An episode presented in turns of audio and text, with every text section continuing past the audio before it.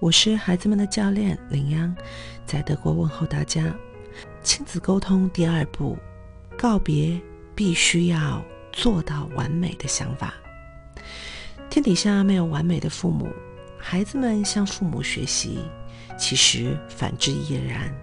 很多拖延症患者也都是完美主义者，太想要完美，所以呢，往往都无法开始。所以有句话叫“先完成再完美”。和父母交谈的时候呢，经常有人告诉我，我也很想要母慈子孝，尊重和理解他。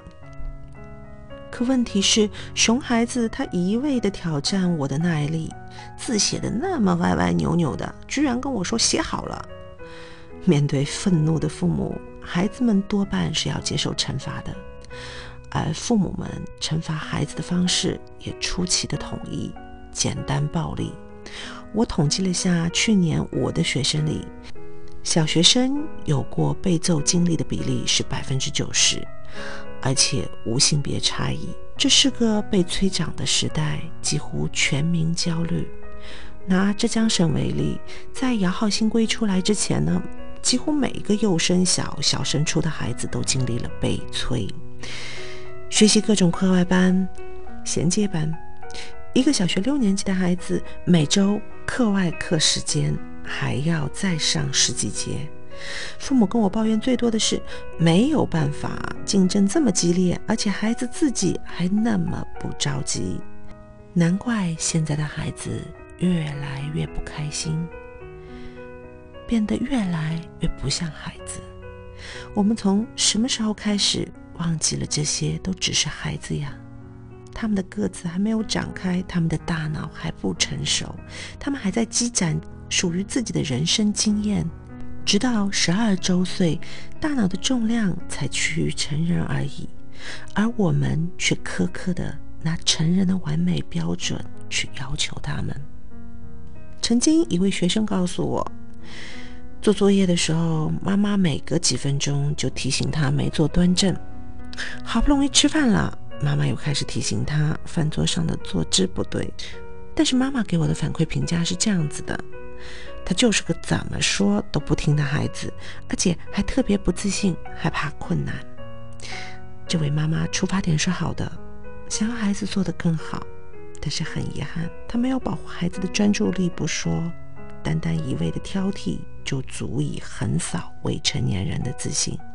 而专注和自信可是稀缺资源。这里要划重点，请不要评价你的孩子这个人，只评价他的行为。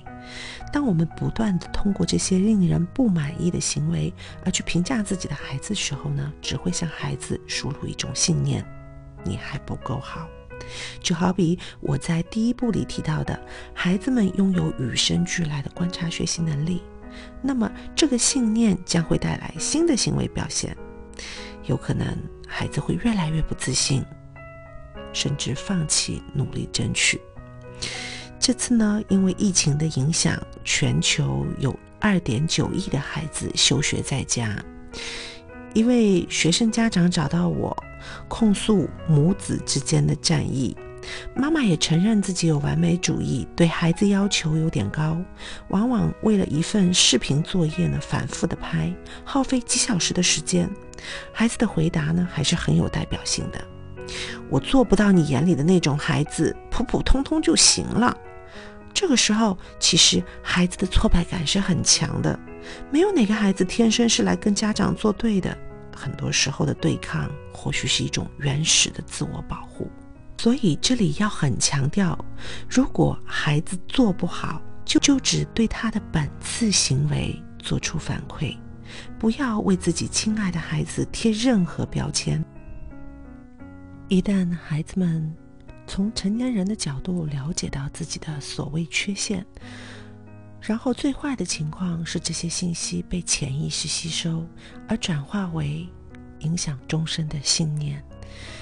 将使孩子们今后的生活整体上受到质疑，所以亲子沟通第二步，告别必须要做到完美的想法，接受孩子的不完美。